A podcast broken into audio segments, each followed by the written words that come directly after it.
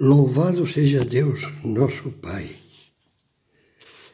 Vamos iniciar agora uma nova série de áudios que tem como título A Beleza dos Salmos.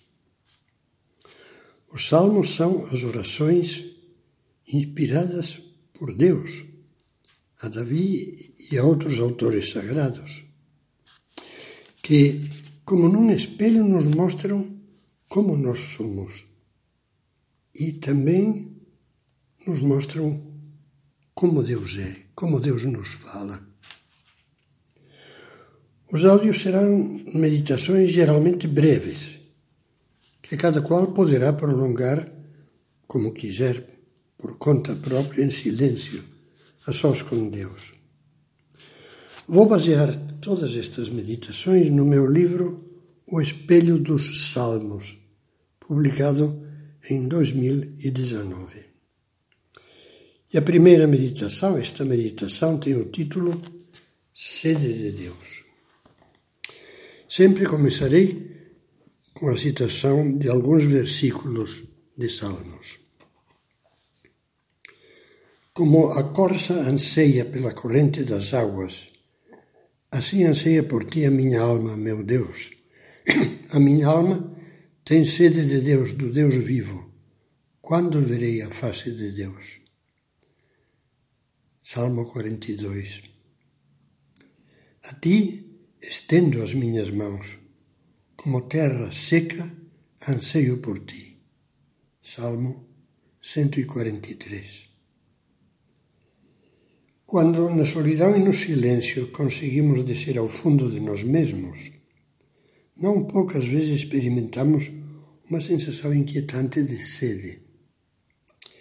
Eu desejo que nem sei, nem sei que desejo. Falta-me algo, alguma coisa, algo de essencial. Só sei que a minha vida está incompleta. Na realidade, trata-se sempre de uma sede de mais. Sede de mais paz, alegria, amor, beleza, bondade. A nossa inteligência tem sede de luz, de verdade eterna. O nosso coração tem sede de calor, de amor eterno. A nossa vontade tem sede de uma realização que não morra. Talvez nos aconteça o que dizia o profeta Jeremias a respeito do seu povo. Quem fala é Deus.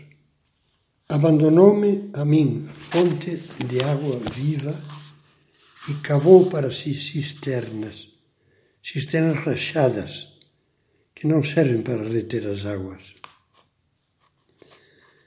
Temos amor pleno, às vezes não, só cisternas rachadas.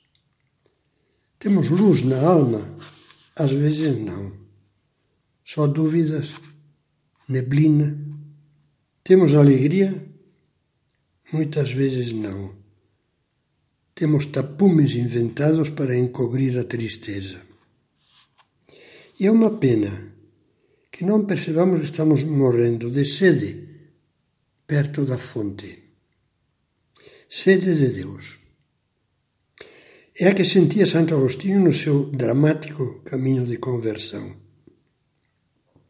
Fizeste no Senhor para ti e o nosso coração não descansa enquanto não repousar em ti. Não será que você experimenta a sede amarga de quem está construindo a vida fora do seu verdadeiro eixo? O homem é capaz de Deus. Assim começa a exposição da fé cristã no Catecismo da Igreja Católica e acrescenta: O desejo de Deus está inscrito no coração do homem já que o homem é criado por Deus e para Deus. E Deus não cessa de atrair o homem a si. E somente em Deus o homem há de encontrar a verdade e a felicidade que não cessa de procurar. Leia uma história tocante de sede e descoberta de águas vivas e eternas. É o episódio do encontro de Jesus com a samaritana. O encontrará no Evangelho de São João, no capítulo 4. Depois de ler e meditar esse texto, você compreenderá por que Santo Agostinho dizia: Deus tem sede de que nós tenhamos sede dele e tirará as suas consequências.